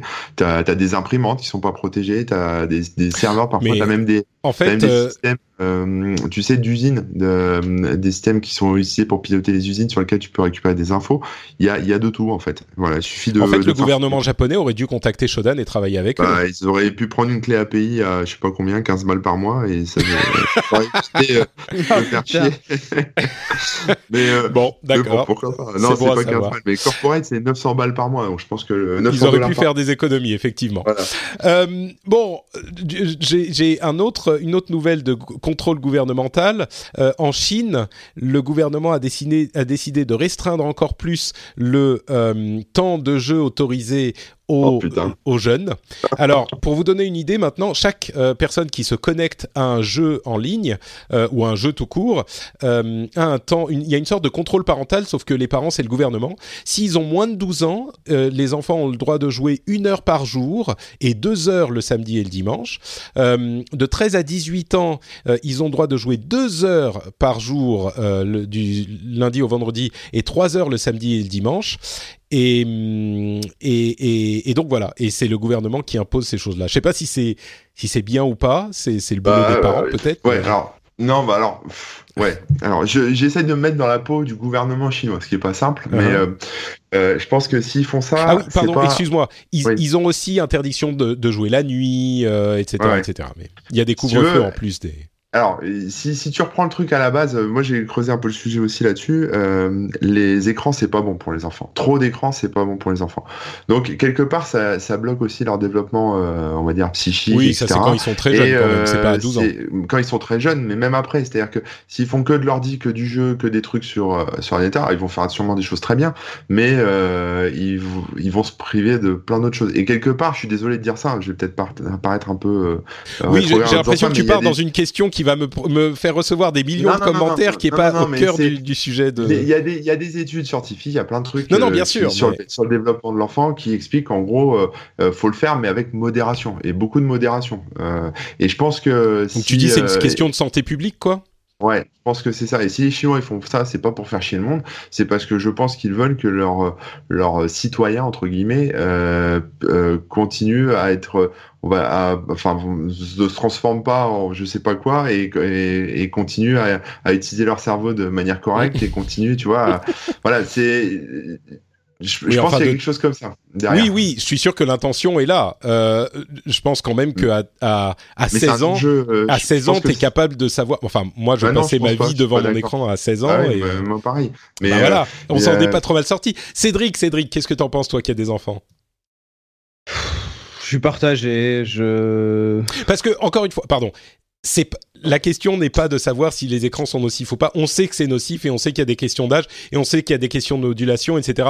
Repartons pas sur cette question. J'y ai déjà eu droit ce week-end sur euh, Twitter parce que j'ai posté une photo marrante de mon fils qui tient une manette PlayStation qui a un an. Évidemment, il n'était pas devant l'écran pendant je sais pas combien de temps. Ouais. C'était genre deux minutes et c'était pour faire la photo. C'était marrant parce que moi je suis un gamer. Mais Mm. au-delà de ça, est-ce Bah, moi, que tu vois, ma fille, elle joue pas aux jeux vidéo plus que ça. Non, non, d'accord, mais la question c'est la Chine. Est-ce que la Chine Ouais. euh, qui, qui impose ça aux parents, euh, qui impose ça à tout le monde Bon, en même temps, c'est la Chine évidemment qu'ils imposent des trucs, mais je sais pas, j'ai trouvé ça marrant. Par pour moi, c'est un problème. de- Je pense qu'ils ils prennent ça comme un problème de santé publique. Ouais. Et, Ouais, euh, c'est ça. Mais c'est ça en fait. C'est exactement ça. C'est comme si on disait on interdit la cigarette au Mm. moins de. Voilà. Non, c'est déjà le cas. Mais euh, Ouais. enfin, bref, vous m'avez compris quoi. non, mais c'est ça, on le fait en France. euh, la cigarette est interdite au moins de 18 ans. Euh, c'est, c'est finalement, si on considère que le jeu vidéo à trop grande dose est nocif, euh, on peut, oui. C'est. J'avais pas la pensé à l'approche de la est-ce santé qu'ils- de Est-ce qu'ils ont raison? Enfin, tu vois, la question, c'est est-ce que c'est pas eux qui ont raison finalement? Est-ce Oui, qu'on moi, je crois que- chez nous tu Je vois? crois qu'avant avant, avant 12 Ouais, c'est ans, il y a. Bah, le truc, c'est qu'on a les outils, a priori, pour faire ça au niveau de la famille. C'est-à-dire qu'il y a des outils de contrôle parental. pas, euh, non, bien tel- sûr, bien sûr. Mais si t'es préoccupé par les la gens le chose, font pas? Bah, moi je pense les- qu'il y a de plus en plus de gens qui le font. Tu peux. Oui, euh, Bon, Moi, Euh, j'utilise le contrôle parental sur la Switch de mon fils et euh, il a un temps limité de, de jeu euh, par semaine. Ouais, mais je suis pas sûr que la majorité des gens. euh, après, On en revient à la question de est-ce que les gens-. Bon, ok, je voulais pas relancer tout un débat sur la question. Euh, clairement, c'était un sujet beaucoup plus vaste que je que je ne pensais. Moi, j'ai trouvé Non, ça. non, non, mais ce qui est marrant, c'est qu'on y viendra peut-être. Tu vois, là, là, peut-être Ouais. qu'avant, les gamins de 5 ans pouvaient aller acheter des clopes et boire de l'alcool. Oui, Euh, Voilà. et, euh, et puis, euh, puis maintenant, ça a changé. Bah, peut-être que maintenant, là, c'est c'est open bar pour le jeu vidéo. Peut-être que dans 15-20 ans, euh, bah, ça sera pareil. Tu pourras pas jouer euh, Ouais, moi, je crois que- jour. Moi, je crois que dans le cas de la Chine, c'est aussi parce que ça s'inscrit dans un, une politique générale de, de contrôle et de restriction, et que si tu limites le temps d'accès aux jeux vidéo, c'est beaucoup plus facile de faire passer des restrictions sur d'autres trucs, comme Internet par exemple, pour tout le monde, et les trucs qui sont pas sains. Si tu veux, la- la question de santé publique euh, venant de la Chine, c'est pas forcément le meilleur exemple que qu'on pourrait trouver. Mais euh, surtout quand, quand, quand on parle de questions technologiques, quand on parle de questions On te laisse technologiques. après, voilà, on te laisse apprécier de tes propos. Voilà. Bah, étant donné, étant donné qu'il y a aussi des histoires de crédit social par rapport à ce que et d'espionnage euh, généralisé. Moi, enfin je veux bref. pas bon. de problème avec la Chine. Oui, non, C'est ce d'accord. que je dis. bon, est-ce que tu veux des problèmes avec le gouvernement de Monsieur Macron euh, qui demande la suppression de photos de sortes de memes un petit peu débiles? Euh, On a vu. Ce- ce- cette histoire ressortir sur un article de Libération. Enfin, c'est pas un article en fait, c'est un sc- scandale qui est sorti. Et comme d'habitude, pour savoir si le, le- de quoi il en retourne, moi je vais sur checknews.fr, qui est un service de Libération qui est excellent. Euh, en fait, il y a un utilisateur de Google d'ailleurs entre parenthèses, Google, Google disparaît dans deux mois. hein, au revoir. euh, qui a fait une sorte de photomontage euh, avec des euh, des, les visages, il a ajouté les visages de euh, Macron et euh, Édouard Philippe euh, sur une photo de Pinochet. Euh, et il semblerait que Alors, selon si ça a été Pinocchio, ça aurait moins fait ça aurait chier. été différent, ça aurait été différent. Euh, mais je suis sûr que certains auraient pensé que c'était tout aussi approprié. Mais donc, il y a eu une, euh, une- un organisme euh, de l'État qui s'appelle l'Office central de lutte contre la criminalité liée aux technologies de l'information, euh, a demandé la suppression de cette image à Google selon une euh, loi qui est censée gérer la, suppression des contenus euh, terroristes. Et c'est évidemment une dérive de ce type de loi qu'on dénonce tous dans les milieux informatiques et dans tous les milieux qui sont attachés à la liberté d'expression depuis toujours, c'est que quand on donne ce genre d'outils à un gouvernement ou à n'importe qui, au bout d'un moment, il est possible que ça soit mal utilisé. Euh, et là, ça a été, je pense, clairement le cas. C'est un photomontage débile, euh, complètement aussi inoffensif que n'importe quel photomontage de l'histoire des photomontages. Euh, Enfin, parmi les plus inoffensifs, c'était un mime, un petit, un mime un petit peu idiot. Et euh, ce qui m'a choqué, moi, c'est que en fait, la raison pour laquelle on s'en est rendu compte, c'est pas qu'il y a un, euh, un organisme en France ou même en Europe qui s'occupe de surveiller toutes ces demandes. C'est un projet de l'université de Harvard aux Éta- aux États-Unis, qui en plus de ça est financé par Google, qui trouve leur intérêt dans dans le fait d'avoir beaucoup de transparence dans ces dans ces opérations. Mais euh, donc voilà, on a eu cette cette Ouais. information qui est ressortie. Je vais je me tourne vers Cédric parce que Vas-y, vas-y. je, je, je me demande euh, ce que Cédric euh, en, en pense et bon va- vas-y dis-moi dis-moi Écoute, je je sais pas quoi dire. Moi, je, je, je trouve que c'est. Tu rigoles à chaque fois, Corben. Mais non, mais oui. Non, mais oui, oui. Non, mais vas-y, vas-y. franchement, c'est, je trouve ça ridicule. Mais euh, euh, il y a- Qu'est-ce que y tu trouves ridicule il existe- Non, mais je sais pas. Il existe la- le droit à la caricature pour moi, et, ou créer des mimes un peu cons. euh. Mhm. Enfin, s'il y avait une loi qui empêchait d'être con, il y aurait beaucoup de gens qui seraient enfermés, tu vois. Alors après, il y a des choses qui tombent sous le coup de la loi. Non, mais c'est vrai. Il y a après des choses qui Non, tombent sous le coup de la loi. tu c'est vois. que on a là- décidé. Là, on ne, on- ça tombe pas sous le coup de la loi. Enfin, c'est voilà, loi qui est ça. censée. C'est, un abus. Excuse-moi, je, été mis en je te demande ton avis et je, te- et réponds pour toi, mais c'est, honteux cette demande. Et, et heureusement qu'on Ah, bien a pu sûr la que c'est voir honteux. ressortir pour que ça ne se passe plus jamais. Enfin, Non, Ouais, mais faut, faut- moi, moi je, veux- je, je, vais faire une supposition de comment ça s'est passé en vrai dans la vraie vie. ouais. Je pense qu'il y a quelqu'un euh, chez euh, Dans l'office en question. les Républi- enfin les trucs en marche. La là, République en ça. marche. Ouais, la République les en marche. marcheurs, t'as qu'à dire. C'est-à-dire les Républicains en marche, mais bon voilà. Euh, le Rassemblement national en marche, euh, qui euh, qui a dû se dire euh, putain putain, euh, il y a une photo de notre chef euh, qui est représentant Pinochet, on va déposer une plainte ou je sais pas quoi, ou alors Ah, il a appelé tirer son quelques pote à l'office, euh, machin, côté euh, que le mec euh, qui gère, euh, qui, a, qui a géré l'histoire a appelé les gens de l'OCLCTIC, qui ont bah, du coup suivi la, la procédure et de fait une demande de retrait comme ils le font pour des contenus pédophiles ou terroristes Mm. ou tout ce que tu veux. Mais mais si tu veux, c'est pas, je, je pense pas que ça soit directement Emmanuel Macron qui a. Ah non, mais bien sûr. Voilà. Mais mais en fait, ce qui est ce qui est ridicule là-dedans, c'est c'est pas forcément euh, que les gens euh, aient réagi comme ça. Enfin, pas que, que, le CSTC ait ait fait une demande pour retirer la photo. C'est juste que les mecs, ils ont encore rien compris, quoi. C'est-à-dire que euh, à partir de quel moment tu, tu tires des ficelles ou tu fais jouer ton réseau pour virer un, un mime ou une photo, un montage photo comme ça, tu sais forcément que ça va battre buzzer, tu sais forcément que ça va te retomber sur le nez et que la photo, elle va être vue euh, X 60 milliards de, fois, de ouais, fois ouais. plus, quoi.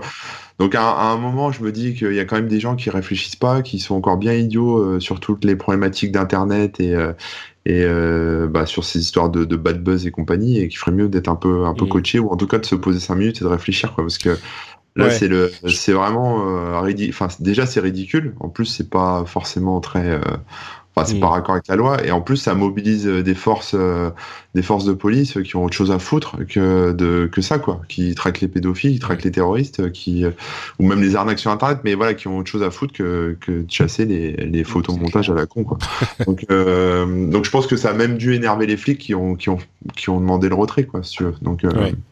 Peut-être même Voilà. que c'est eux qui ont contacté les- la presse pour dire attendez. c'est possible aussi, j'en sais rien. Bon, Mais ouais, ce que ce que je dirais également pour euh, mettre tout de suite, enfin couper court aux réactions euh, extrêmes qui pourraient dire ah bah voilà ces lois euh, impossibles machin.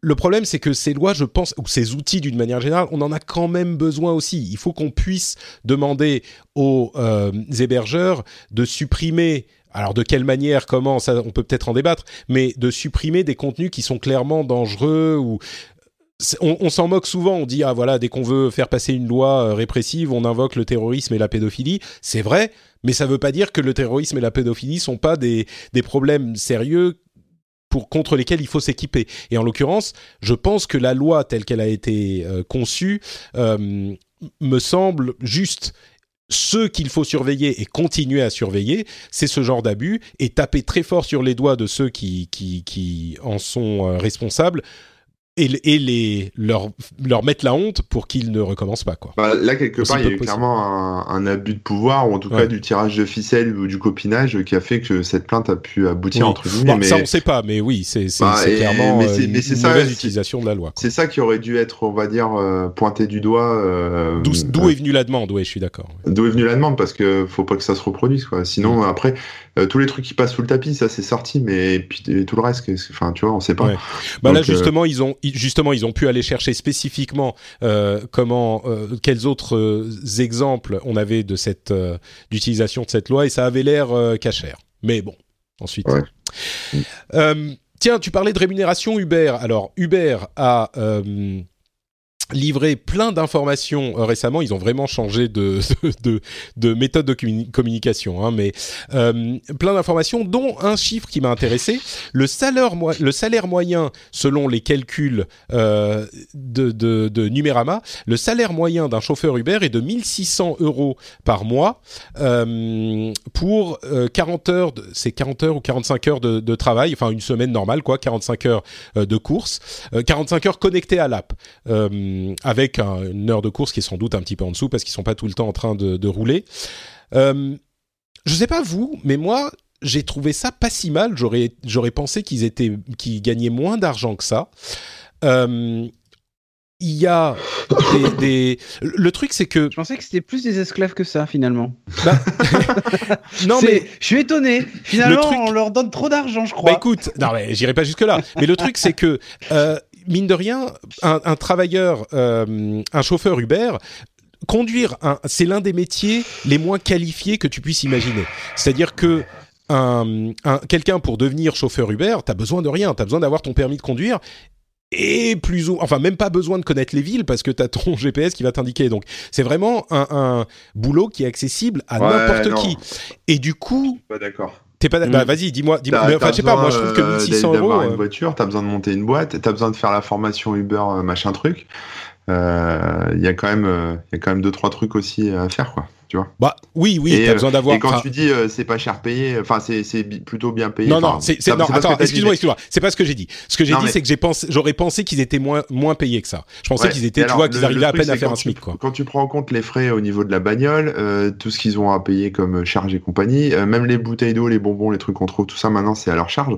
Donc si tu veux. Écoute, d'après le calcul, d'après le calcul de Numérama, je te cite l'article.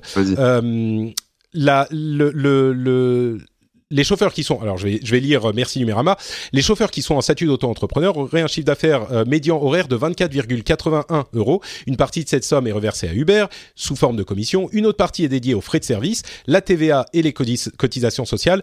Finalement, il ne reste aux chauffeurs que 9 euros, euh, 9 euros sur les, sur les 24. Donc sur le chiffre d'affaires euh, en tant que qu'auto-entrepreneur. Par heure. Par heure. C'est moins que le SMIC. Ah oui, du coup, c'est pas 1600, c'est 1600 effectivement si on n'enlève pas. D'accord, bah vous avez, vous avez raison. Et, ça fait pas beaucoup, commissions. Et en plus, Uber, c'est vraiment. Le SMIC, c'est 10 euros de l'heure, je crois. À peu près, ouais. On est à peu près au SMIC, ouais. Et Uber, enfin, c'est vraiment des, des, chiens parce qu'en fait, ils ont même augmenté leur, leur marge en fait, euh, il n'y a pas très longtemps. Donc, et tu payes en euh, plus le crédit sur ta bagnole. Ouais, ouais, ils ont des ouais, 25% je crois de, de, frais de commission chez Uber. Donc, euh, Oui, c'est ce que je viens de dire. Oui, c'est ce qu'il euh, Donc c'est quand même, c'est pas rien, quoi. Sachant que Uber, entre guillemets, euh, enfin c'est pareil, c'est une plateforme, c'est un intermédiaire. Qu'ils aient 1000 mhm. chauffeurs ou 500 millions de chauffeurs, ça change pas grand-chose finalement. Non, ils utilisent Amazon Web Services. Euh. Ouais, voilà. Donc non, mais euh, voilà. Donc moi, je trouve que ça reste quand même payé au lance-pierre et ça se dégrade en fait. Et c'est ça, ça, le problème en fait. Et, et, en plus, si tu cumules euh, les gens qui font du Uber plus du chauffeur privé parce qu'ils ont les deux applis et machin, je pense qu'ils éclatent largement leurs 45 heures par semaine. Mm. donc rajoute à ça la fatigue, les problèmes de dos dans la bagnole, la pollution et tout ce que tu veux. Enfin, pour moi, c'est un métier qui est pas qui est pas facile. Euh, plus euh, si tu à Paris, tu la chance euh, de voir les voies de circulation se faire drastiquement réduire pour, pour, pour des pistes cyclables ou des travaux un peu dans tous les sens. les mecs, ils pètent des câbles, quoi. Ils peuvent plus faire leur boulot, en fait, c'est compliqué. Ça, à un moment, ça sera plus rentable, quoi. Mm, je ne sais pas si à un moment ça sera plus rentable, mais effectivement, ce qui, si on prend ce chiffre. En en termes des, je parle pas en termes de pognon, je parle en termes d'énergie, de santé que tu peux laisser, mm. d'agacement, de, de, enfin tout ce que tu veux, quoi. Ouais, ouais. Bon, très bien, vous m'avez remis dans le droit chemin. Euh, Merci, monsieur Mélenchon.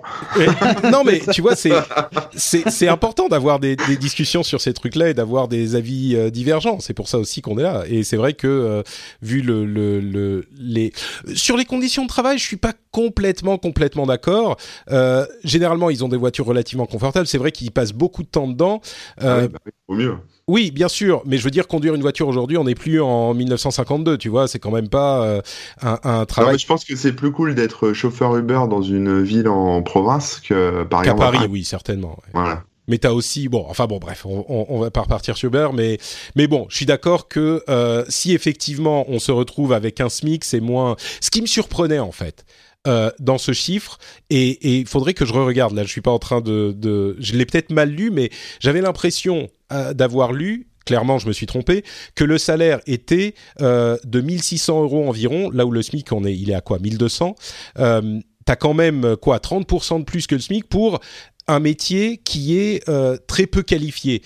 Et ça me paraissait quand même intéressant. Si on retombe au SMIC, là effectivement, on, reconsidère les difficultés du travail euh, qui sont plus importantes peut-être que ce qu'on. Ils vont ils vont repasser euh, les chauffeurs Uber à un moment, ils vont redevenir chauffeurs de taxi, mais comme ça ils pourront euh, faire la moitié de leur CA au black. Et ils s'en sortiront. ils s'en sortiront. Mais bon. Oui, bon, on, on, va pas repartir sur les questions des taxis. Mais bref, effectivement, 1600, 1600 euh, de moyens, de moyenne, euh, de salaire moyen, ça me paraissait pas, euh, ça me paraissait pas aussi dramatique que, que j'aurais pensé. Si le net c'est c'est 1200, c'est le SMIC, oui. Euh, de mais ça me paraît bizarre que le salaire moyen soit au SMIC. Euh, au final, en tant qu'auto-entrepreneur, parce que ça veut dire qu'il y a des gens qui gagnent moins si le salaire est bon. Bah bref, il faudra re-regarder la chose. Je, vais peut-être euh, réserver un petit peu mon jugement. Et quand tu es auto-entrepreneur, si tu gagnes 300 balles euh, par mois, euh, tu n'as pas de notion de SMIC. Ah bah c'est sûr, oui. Donc finalement, voilà, on s'en fout. Bon, pas facile. Je suis sûr qu'il y a la moitié des auditeurs qui sont en train de hurler dans leur euh, dans leur euh, dans leur téléphone euh, des, des, slogans de gauche et l'autre ah, moitié qui est en train de hurler des slogans de droite. Soit ils disent la révolution, soit ils disent c'est ah, la vie, c'est le c'est le marché. Marie Clotilde, tu entendrais des conneries dans le rendez-vous de non, non, mais, non mais bientôt il va falloir qu'on donne une partie de notre salaire aux chauffeurs Uber. Non mais écoute ça. Bon, parlons un peu de Huawei rapidement. Euh, ah. cette... Alors, il y a eu, euh, vous savez que. c'est le euh, numéro 007, quoi. Ouais, que de l'espionnage.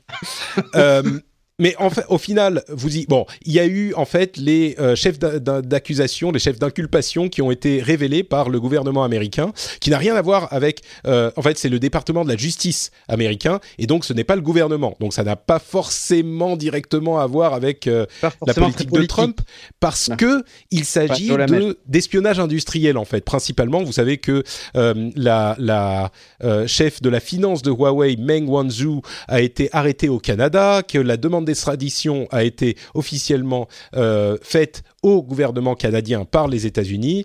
Euh, euh, je sais en fait, pas. Là, c'est pareil. Je sais pas quoi en penser. Je sais pas, je sais pas si vous voyez le façon, la façon dont le truc est traité.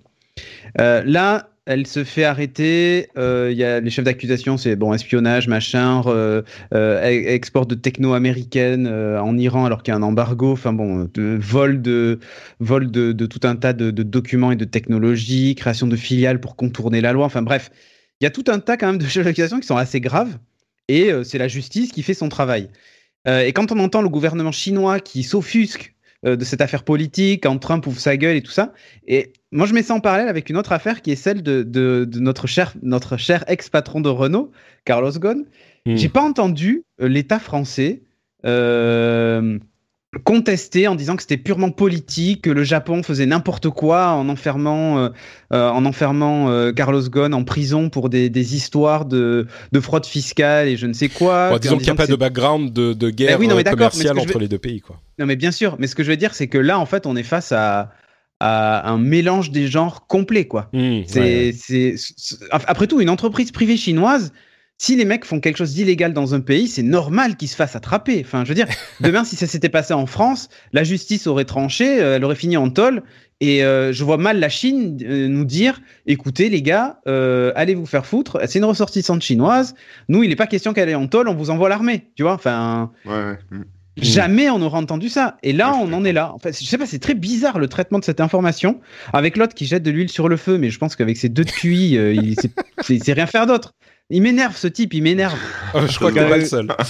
Ah non, mais c'est insupportable. Et en fait, au lieu d'apaiser les tensions en disant, écoutez, nous, on n'y est pour rien, mais c'est une boîte privée. Si demain Apple faisait quelque chose d'illégal en Chine, vous, vous, vous foutrez Tim Cook en tôle dès qu'il met les pieds sur le sol chinois, c'est pas grave. Tu vois, c'est la loi. Oui, Après tout. Euh... je comprends ce que tu veux dire, oui, oui. Je crois que. Et là, euh, je sais pas, c'est très compliqué. Alors, soit c'est une criminelle, soit c'en est pas une. Mais auquel cas, faut, enfin, c'est à la justice de faire son taf. Après, euh, la Chine considère que la justice américaine est biaisée et que finalement c'est une affaire plus politique qu'autre chose.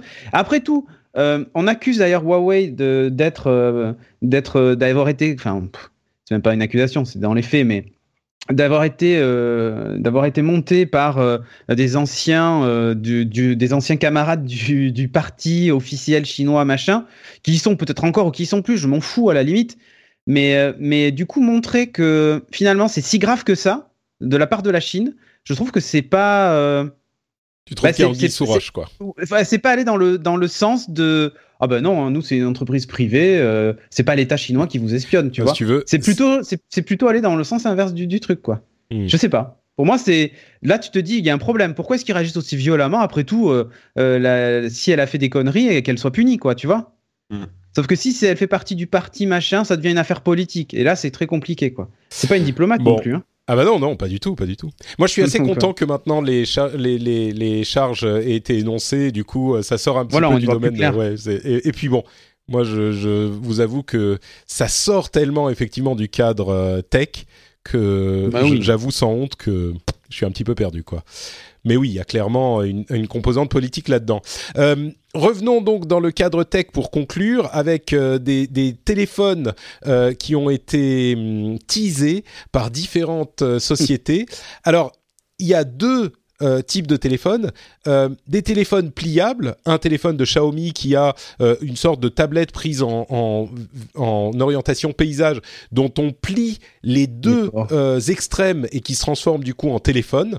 et puis il y a un petit sort de buzz ou de fuite, on sait pas trop, de, de Samsung qui aurait montré un petit peu son téléphone pliable à, à, à eux dans une mais vidéo. Ils montré... mais en fait, ils avaient montré leur téléphone Samsung déjà sur scène. Hein, oui, oui, mais ça c'était avec la, tu sais, avec la, la, la, la oui, mais ils avaient euh, de loin la, avec la coque, la, coque hyper épaisse qui faisait qu'on voyait pas la forme, qui est hyper important pour un téléphone pliable. Et il y a aussi l'invitation de Huawei, justement. Et euh, il y a également euh, le, le Meizu, euh, qui est un téléphone. C'est pas le seul, mais je crois qu'il y a deux téléphones en fait qui n'ont aucun trou nulle part. Euh, aucun port, aucun bouton, euh, aucun rien du tout. Euh, c'est le Meizu 0 par exemple. Il aurait dû l'appeler le Meizu Courage, hein, parce que bon, ils ont eu le courage d'enlever tous les tous les ports et tous les trous. Apple avait dit que c'était courageux d'enlever le jack. C'est un, c'est même au-delà, c'est la bravoure extrême. Il y a, il y a Vivo qui, qui a aussi fait un téléphone qui s'appelle le Apex 2019, sans aucun mm. bouton, sans rien. Ouais, je, je sais pas si on en a besoin ou bah, Cédric, t'es un, téléphone, es un spécialiste bah, moi, téléphone, tu plaisantes avec. Moi, euh, non, mais moi, téléphone sans, sans aucun port, sans rien, ça t'intéresse? Non, en fait, pour tout te dire, moi, ce qui m'intéresse, c'est surtout le, le Meizu euh, One, du coup, parce que là, c'est le zéro, qui sortira sans téléphone. euh, j'achèterai une boîte et il y aura, y aura pas de téléphone. Non, non, mais non, mais blague à part, c'est bon, c'est une tendance. Je, je veux bien comprendre l'idée, tu vois, derrière tout ça. Mais en fait, on est vraiment dans une période où j'ai l'impression que, comme il se passe pas vraiment des trucs nouveaux, on cherche un peu. Et hmm. plutôt que d'être un suiveur, parce que c'est très mal d'être, c'est très mal vu d'être un suiveur. on se rappelle du notch et tout ça, hein, quand maintenant euh, euh, Samsung sort des notch alors qu'ils se sont tellement moqués d'Apple avec des notch et tout ça. Euh, t'as l'air un peu con après, tu vois. Donc de, de, finir suiveur, surtout quand t'as une communication agressive, eh bien là, tout le monde essaie de, sortir le truc qui sera. On pourra pas dire, ah, vous avez encore copié sur Apple. Et donc, euh, et donc du coup, euh, l'idée de se dire, euh, je sors un téléphone sans rien, enfin, juste un écran, tout ça, machin, c'est. En plus, celui de, celui de, Vivo, hein, le Apex, c'est plus un concept. Hein, c'est pas vraiment un, téléphone, un téléphone final. Je pense que c'est plus pour prendre la température du marché. et. Meizu, ils n'existent plus vraiment. Enfin, chez nous, en tout cas, ils n'existent plus vraiment. C'est un moyen pour eux de, de faire, parler un peu de buzz, quoi. De faire un peu de buzz, parce que le, le Meizu va être vendu à 100 exemplaires, si je dis pas de bêtises, à 1300 dollars. Euh, c'est un projet Indiegogo à 1300 dollars. Ils ont vendu le prototype 3000 dollars, je crois. Euh, ils l'ont vendu. Et euh, ça y est, il a trouvé preneur et il va être livré le, le mois prochain. C'est Samsung qui l'a acheté? Non, je ne sais pas, peut-être oui, pour copier, mais je ne sais pas. Euh, mais, mais voilà, mais il y a 100, il y a que 100 modèles. Donc c'est pas un truc euh, hmm. de série euh, incroyable. Ouais, c'est vraiment juste pour qu'on en parle. C'est juste pour qu'on en parle. Et ils hmm. ont raison, après tout, ça fait de la pub. On a, on a enfin, on en prononce le nom de Meizus, donc ça suffit à faire de la pub. Mais dans les faits, j'y crois pas trop à ce, à ce principe-là. Euh, regarde aujourd'hui, euh, les gens ont mis énormément de temps à s'habituer déjà au clavier tactile, euh, tout ça. On n'est pas prêt d'avoir par exemple des claviers 100% tactiles sur un ordinateur et tout. Le bouton, c'est quand même encore le, seul geste physique qui te relie à ton, à ton appareil. Je pense que c'est trop tôt en fait. C'est beaucoup trop tôt mm. pour retirer les boutons. Et puis je vois pas ce que ça apporte en fait. C'est surtout ça, les Boutons et, le, les connecteurs. Enfin, je crois que tu as raison. On est vraiment en place interne. Mais après, euh, les boutons, tu as gagné quoi Un demi millimètre d'épaisseur? Ouais, ouais, c'est vraiment, c'est vraiment, on est dans une période où euh, on a atteint un plateau avec les téléphones mobiles, ils ont leur forme finale. Euh, c'est comme Sangoku dans Dragon Ball Super où il est en Super Saiyajin, Saiyajin God bleu là.